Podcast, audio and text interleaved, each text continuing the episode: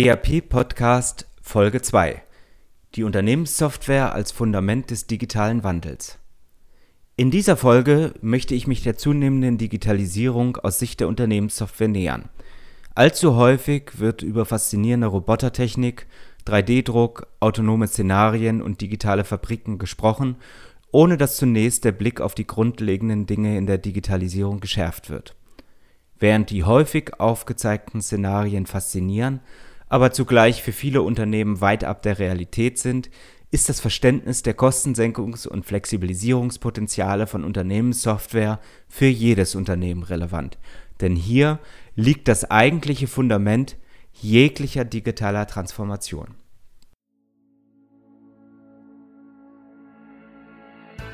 Herzlich willkommen zum ERP-Podcast, dem Podcast für alle, die sich aktiv mit dem Einsatz und der Gestaltung von Unternehmenssoftware und den daraus entstehenden Veränderungen und Potenzialen in Unternehmen auseinandersetzen wollen. Mit diesem Podcast möchte ich Sie mit eigenen Gedanken und Interviews bei der Gestaltung moderner IT-Konzepte nebenbei, also zum Beispiel beim Spazierengehen oder Autofahren, begleiten. Damit möchte ich Ihnen in dieser von technologischen Veränderungen geprägten Zeit Informationen anbieten, die sich in Zeitschriften, Fachbüchern und wissenschaftlichen Artikeln in dieser Form nicht darlegen lassen und für die sich im hektischen Alltag ohnehin nicht die Zeit findet. Mein Name ist Axel Winkelmann. Ich bin Professor für Betriebswirtschaftslehre und Wirtschaftsinformatik an der Universität Würzburg. Es ist schon sehr viel über den digitalen Wandel gesprochen worden. Trotzdem möchte ich aus dem Blickwinkel von insbesondere betriebswirtschaftlichen Softwaresystemen noch einmal kurz auf Basisdinge eingehen, um entsprechend das Grundverständnis fernab von die Produktion wird digital zu liefern. Bevor überhaupt eine Produktion digitalisiert werden kann, gilt es zunächst, die grundlegenden Dinge im Unternehmen zu verstehen und zu verändern. Zwei wichtige Elemente, die dabei immer wieder im Vordergrund stehen, sind einerseits die Zentralisierung der Daten und andererseits die größtmögliche Rationalisierung und Automatisierung der Unternehmensabläufe. Wir sprechen da auch von Geschäftsprozessoptimierungen. Viele mittelständische Unternehmen, mit denen ich immer wieder über das Thema spreche, sind über Jahrzehnte gewachsen und an vielen Stellen des Unternehmens finden sich Bereichsfürstentümer. Der Wille, sich im Sinne der Verbesserung des gesamten Unternehmens zu verändern, ist dort relativ klein. Wenn ich mir jedoch anschaue, dass überall im Unternehmen die gleichen Daten genutzt werden, ist es wenig sinnvoll, diese Daten papierbasiert mit Kopien durch das Unternehmen zu schleusen. Vielmehr muss der Ausgangspunkt für jede Effizienzsteigerung im Unternehmen eigentlich die Zentralisierung, das heißt die digitale zentrale Speicherung der Daten sein, damit Mitarbeiter natürlich nur mit entsprechender Berechtigung, darauf jederzeit von überall zugreifen können. Damit schaffe ich natürlich Transparenz, was nicht für jeden immer nur erwünscht ist. Zugleich aber bietet diese Transparenz die Möglichkeit, in alle Bereiche des Unternehmens reinzuschauen. Dadurch wird es möglich, die Daten in unterschiedlichsten Kontexten zu verwenden. Aus diesem Grund sind integrierte Informationssysteme ein wichtiges Fundament für alle Digitalisierungsbestrebungen. Wenn mir die Daten aus allen Bereichen des Unternehmens vorliegen, bin ich in der Lage, dem Kunden am Telefon bereits eine Auskunft über die Maschinenbelegung zu geben bzw. ihm verbindlich sagen zu können, wann sein Auftrag produziert werden kann. Ich bin auch in der Lage, Auskunft über einen möglichen verbindlichen Endpreis zu geben oder ihm entsprechend der bisherigen Geschäftsverbindungshistorie einen individuellen Preis zu machen. Mit diesen Möglichkeiten ergeben sich zugleich im Bereich von Organisations- und Geschäftsprozessabläufen zahlreiche neue Möglichkeiten. Liegen Daten direkt digital vor, so können einzelne Aufgabenbereiche des Unternehmens, wie beispielsweise eine erneute Erfassung von Kundendaten, entfallen. Zudem ist es möglich, dem Computer bzw. dem darauf laufenden betriebswirtschaftlichen Softwaresystem Aufgaben in Form von Algorithmen, also Logiken, zu übertragen. Liegen alle Kundenaufträge digital vor, kann der Computer zum Beispiel die Maschinenbelegung automatisch vorplanen. Hat das System Daten über historische Verbräuche bzw. Abverkäufe und zugleich die Lagerbestände im Zugriff, lassen sich mit Hilfe von statistischen Methoden geeignete Nachbestellmengen identifizieren. Sogenannte Autodispositionssysteme werden heute bereits in zahlreichen Unternehmen erfolgreich eingesetzt. Das Vorliegen aller Daten in digitaler, zentralisierter Form kann sogar dazu führen, dass ganze Aufgabenbereiche des Unternehmens wegfallen bzw. entlastet werden können. So ist es in modernen betriebswirtschaftlichen Softwaresystemen möglich, dass die Daten von der Kundenbestellung automatisch in die Produktion und in die verbuchenden Systeme bzw. in die Konten übermittelt werden. Damit kann im Regelfall der Kreditoren respektive Debitorenbuchhalter massiv entlastet werden, weil Regelbuchungen bzw. normale Buchungen nicht mehr händisch durchzuführen sind. Dieses kann das System auf Basis von bestimmten Logiken genauso gut wie der Mensch. Stattdessen kann sich der Buchhalter auf wenige Ausnahmebuchungen, die einen manuellen Eingriff erfordern, konzentrieren. Im Endeffekt spart das Unternehmen dadurch erhebliche Personalaufwände für händische Tätigkeiten und wird zugleich flexibler und schneller. Unternehmen, die diese Zusammenhänge verstanden haben, können sehr viel schneller auf neue Sachverhalte reagieren und mit einer viel geringeren Personaldecke viel besser skalieren. Die digitale Nutzung aller Unternehmensdaten kann sogar so weit führen, dass Unternehmen sich organisatorisch komplett neu aufstellen können. Liegen Daten nur papierbasiert vor, sind diese häufig an zentrale Unternehmensstrukturen gebunden, weil die Mitarbeiter direkt auf Formulare bzw. Papiere zugreifen müssen Liegen diese Daten nun digital vor, lassen sich ganz andere Organisationsstrukturen realisieren. Beispielsweise können nun einzelne Abteilungen in unterschiedlichen Werken oder geografisch voneinander getrennt mit den gleichen Daten arbeiten oder aber Informationen zu bestimmten Sachverhalten beisteuern. Neue Artikel können zum Beispiel in der Zentrale angelegt werden, dann aber im weiteren Verlauf beispielsweise von der Produktion oder vom dezentralen Einkauf angereichert werden. Dieser verteilte Zugriff auf digitale Daten ermöglicht dann auch völlig neue Szenarien, beispielsweise bei sogenannten Interorganisationsprozessen. Viele Unternehmen haben heute bereits über ganz Europa verteilte Standorte, die aus steuerlichen oder unternehmensinternen Gründen verteilt Leistungen für den Kunden erbringen können. So ist es zum Beispiel denkbar, dass das deutsche Werk den Auftrag annimmt, Werk 2 im europäischen Ausland die Produktion übernimmt und Werk 3 in einem anderen europäischen Ausland die Rechnung erstellt. Es ist heute technisch möglich, dass die drei rechtlich selbstständigen und natürlich völlig unabhängig voneinander agierenden Werke im sogenannten Dreiecksgeschäft nicht nur mit der gleichen Unternehmenssoftware arbeiten, sondern dass diese sogar auf der gleichen Datenbank, Hardware und so weiter arbeiten. Moderne betriebswirtschaftliche Softwaresysteme, sogenannte ERP-Systeme, erlauben dann den Datenzugriff unternehmensübergreifend, sodass innerhalb der Unternehmensgruppe jederzeit eine Transparenz über den Auftragsstatus gegeben ist.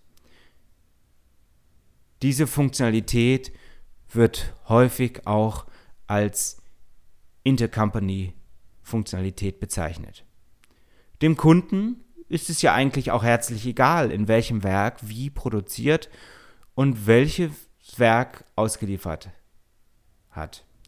Er möchte letztendlich nur wissen, wann seine Ware bei ihm ankommt. Er wird also immer bei seinem Ausgangskontaktmann anrufen, um dieses in Erfahrung zu bringen. Aus dessen Sicht ist es deshalb sehr wichtig, über die gesamte Unternehmensgruppen interne Auftragsverarbeitung informiert zu sein und sich in die verschiedenen Werke quasi selbst einloggen zu können, das heißt digital Zugriff auf alle Daten zu bekommen, um den Produktions- und Auslieferungsprozess nachvollziehen zu können. Hat er entsprechende Berechtigung zum Datenzugriff und zur Datenverarbeitung für fremde unternehmensinterne Werke, dann ist es theoretisch sogar möglich, dass er obwohl er physisch im Werk in Deutschland sitzt, auch auf die Daten in einem Werk im Ausland zugreift und dort die Versendung der Ware selbst veranlasst. Der Mitarbeiter sitzt im zentralen deutschen Werk, kann aber in den dezentralen europäischen Niederlassungen auf den Daten arbeiten. Andersherum kann ich, wenn die Daten digital vorliegen, natürlich auch bestimmte Aufgaben zentralisieren. Habe ich zum Beispiel mehrere Filialen, dann ist es nicht notwendig, dass die Filialen die Nachbestellungen an die Zentrale geben, sondern es ist auch denkbar, dass die Zentrale bzw. das entsprechende betriebswirtschaftliche Softwaresystem die Nachbestellungen für die Filialen nach bestimmten Logiken, also Algorithmen, selbst übernimmt. Auf diese Art und Weise kann ich Mitarbeiterkapazitäten in den Filialen einsparen und schaffe zugleich eine Vereinfachung der dortigen Prozesse. Das kann dann durchaus auch dazu führen, dass die Aufgaben insgesamt vereinfacht und standardisiert werden und nicht mehr hochqualifiziertes Personal benötigt wird, sondern entsprechend nur noch niedrig qualifiziertes Personal. Der Vorteil ergibt sich nicht nur durch die Lohnkosten, sondern auch dadurch, dass sich neues Personal dadurch viel schneller finden lässt und auch schneller eingearbeitet ist. Mit meinen Studierenden diskutiere ich häufig die Prozesse der Fastfood-Anbieter im Vergleich zu den Prozessen normaler Studentenkneipen. Schnell kommen wir überein, weil schon jeder einmal in so einer Studentenkneipe gearbeitet hat, dass man doch einige Tage braucht, um sämtliche Cocktails und so weiter perfekt mixen zu können, während die Standardisierung bei den Fastfood-Anbietern dazu führt, dass man innerhalb von Stunden selbstständig alle Tätigkeiten durchführen kann. Es ist eine perfekte Mischung aus ständiger Prozessverbesserung und IT. In diesem Fall das Kassensystem, das den Mitarbeiter durch den Verkaufsprozess führt. Aus meiner Erfahrung heraus ist es zunächst bei der digitalen Transformation sinnvoll und notwendig, sich über die Zentralisierung der Daten durch ein einheitliches betriebswirtschaftliches Softwaresystem, ein sogenanntes Enterprise Resource Planning System, die Grundlagen zu schaffen. Es dauert eine ganze Weile, bis einerseits die vielen alten Systeme und Gewohnheiten in das neue System eingeflossen sind, aber andererseits auch die Mitarbeiter ein Verständnis für die neuen Erfordernisse bekommen haben. Nicht selten vergehen darüber mehrere Jahre. Natürlich kann man sich auch auf den Standpunkt stellen, dass die Konkurrenz bislang in diesem Bereich auch noch nichts gemacht hat und dass man noch viel Zeit hat. Ich halte diesen Standpunkt aber für sehr gefährlich. Einerseits gibt es zahlreiche neue Wettbewerber auf den verschiedenen Märkten, die Dinge, weil sie die Digitalisierung bereits verstanden haben, sehr viel flexibler, sehr viel einfacher, sehr viel kundenorientierter und natürlich auch kostengünstiger anbieten können. Zum anderen sehe ich natürlich auch nicht, was meine Mitbewerber unter der Oberfläche tatsächlich treiben. Wenn diese heute hingehen und in die Digitalisierung investieren, dann ist dieses vielleicht erstmal mehrere Jahre nicht sichtbar, schafft den Mitwettbewerbern dann aber einen Wettbewerbsvorteil. Zugleich wird Ihr Unternehmen auch mehrere Jahre benötigen, um diesen Wettbewerbsvorteil wieder aufzuholen. In vielen Branchen mag das dazu führen, dass das Unternehmen leider von der Bildfläche verschwinden wird, weil es nicht rechtzeitig geschafft hat, diesen Nachteil aufzuholen. Ihre Kunden wandern in der Zwischenzeit ab. Natürlich gibt es zahlreiche Unternehmen, die heute sagen, wir sind modern, weil wir auch eine Webseite haben, auf der man etwas bestellen kann. Aber es wird sich wohl kaum jemand, der online zum Beispiel ein Kellerfenster bestellt, auf einen langwierigen, mehrtägigen Rückfrageprozess mit einem Unternehmen telefonisch oder per E-Mail allein für die Preisfestlegung einlassen, wenn er bei einem Mitbewerber nur seine Fensterdaten auf der Webseite eingeben muss und direkt einen Preis und einen Liefertermin genannt bekommt. Das Geschäft macht in diesem Fall der Mitbewerber und nicht derjenige, der noch manuell den festen Preis kalkulieren und per E-Mail beim potenziellen Kunden rückmelden muss. Noch sind diese Effekte in den einzelnen Branchen außerhalb der Konsumentenware, also Amazon Co., relativ gering. Aber die Nachfrage nimmt auch in eigentlich noch recht ungewöhnlich erscheinenden Branchen immer weiter zu. Hätten Sie vor wenigen Jahren daran gedacht, beim Austausch Ihrer Heizung online die Montage einer neuen Heizung inklusive eines Online-Angebots zu erhalten? Noch vor kurzem war dieses aufgrund von Preisverbindung und so weiter scheinbar undenkbar. Mittlerweile existieren aber auch in diesem Markt bereits erste Anbieter, die mit digitalen Geschäftsmodellen die Heizungsbranche revolutionieren. Noch dürfte es der einzelne Handwerksmeister mit einem Schmunzeln abtun. Aber die Anzahl an auf diese Weise installierten Heizungen, die zudem noch etwas günstiger sind als der Handwerksmeister um die Ecke, dürfte in den nächsten Jahren extrem zunehmen und damit den ein oder anderen Handwerksmeister bedrängen. Gleiches gilt für viele andere Handwerksbranchen.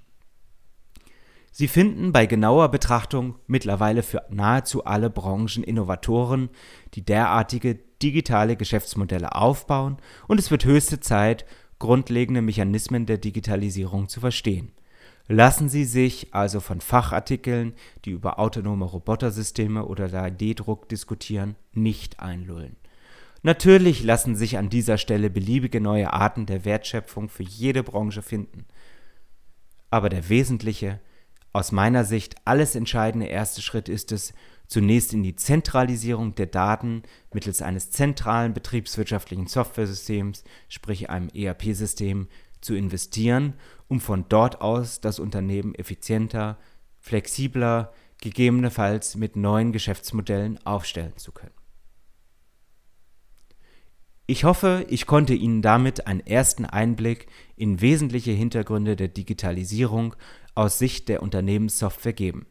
In den nächsten Folgen möchte ich darauf aufbauend immer weiter in die Grundlagen der Unternehmenssoftware, insbesondere der ERP-Systeme, einsteigen. Sollten Sie Ideen oder Gedanken mit mir teilen wollen, so können Sie mich jederzeit gern über meine Webseite www.erp-podcast.de erreichen. Ich freue mich auf Sie. In diesem Sinne, keep connected. Herzlichst, Ihr Axel Winkelmann. Ihnen hat der ERP-Podcast gefallen und Sie konnten wertvolle Erkenntnisse gewinnen?